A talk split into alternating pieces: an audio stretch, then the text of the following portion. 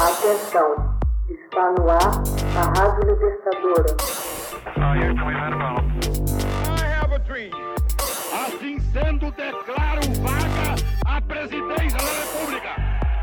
Começa agora o Hoje na História de Ópera Mundi.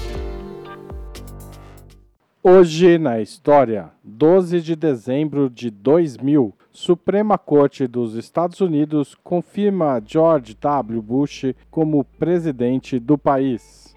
Em 12 de dezembro de 2000, a Suprema Corte dos Estados Unidos decidiu, em uma votação de sete votos a dois, que a decisão do Tribunal da Flórida exigindo uma recontagem dos votos em todo o estado era inconstitucional. Assim, o que anteriormente havia sido certificado deveria ser mantido, ou seja, o resultado dessa votação da Suprema Corte, na prática, confirmou o republicano George W. Bush como o presidente eleito dos Estados Unidos nas eleições do ano 2000.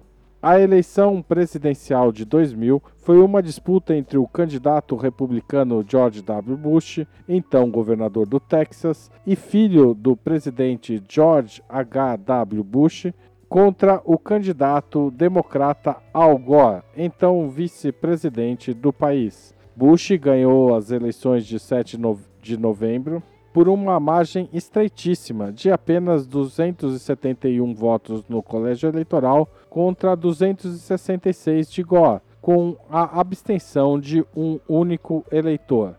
Esta eleição ficou marcada pela controvérsia sobre a concessão dos 25 votos eleitorais do Colégio da Flórida o subsequente processo de recontagem dos votos no Estado e o acontecimento invulgar de o candidato vencedor ter recebido menos votos populares do que o perdedor.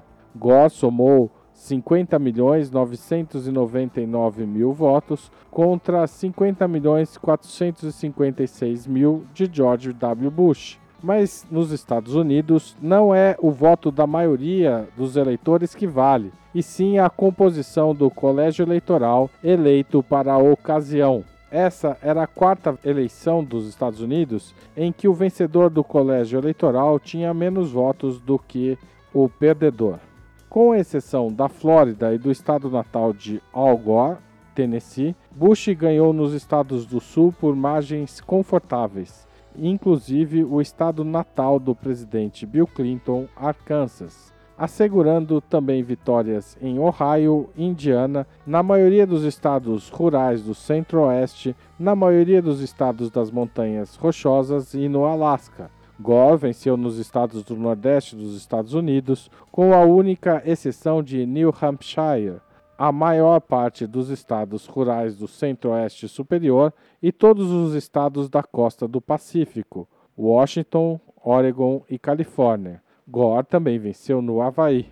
Na noite após a eleição, à medida que a contagem avançava, os resultados num punhado de estados de pequeno e médio porte, incluindo Wisconsin e Iowa, estavam apertados. No entanto, seria o estado da Flórida o fiel da balança.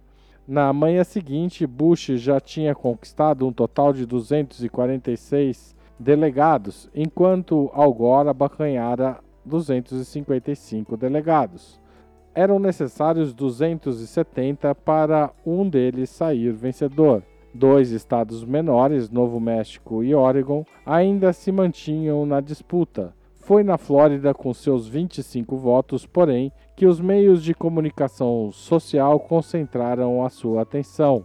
Ao fim, penderam em favor de Gore. Matematicamente, os 25 votos da Flórida tornaram-se a chave para a vitória de qualquer um dos lados. O resultado final, passado um mês após o início da apuração dos votos na Flórida, ainda não era conhecido, devido a vários problemas na contagem e na recontagem. O centro da controvérsia pós-eleitoral girou em torno do pedido de Al Gore para que fossem recontados manualmente os votos em quatro condados: Broward, Miami-Dade, Palm Beach e Volusia. A secretária de Estado da Flórida, Catherine Harris, anunciou que ela iria rejeitar quaisquer revisões dos totais destes condados se eles não fossem entregues até o dia 14 de novembro.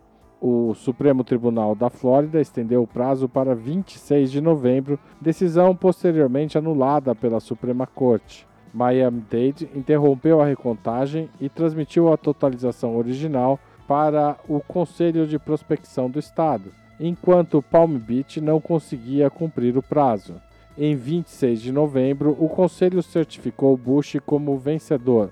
Gore contestou formalmente os resultados e o Supremo Tribunal da Flórida ordenou a recontagem manual de mais de 70 mil votos. A Suprema Corte Americana, porém, revogou esta decisão, proclamando o resultado final do pleito a favor do candidato republicano. Hoje na História, texto original de Max Altman, locução de Haroldo Cerávulo Cereza, gravação Michele Coelho, edição Laila Manoeli. Você já fez uma assinatura solidária de Opera Mundi? Com 70 centavos por dia, você ajuda a imprensa independente e combativa. Acesse www.operamundi.com.br/apoio.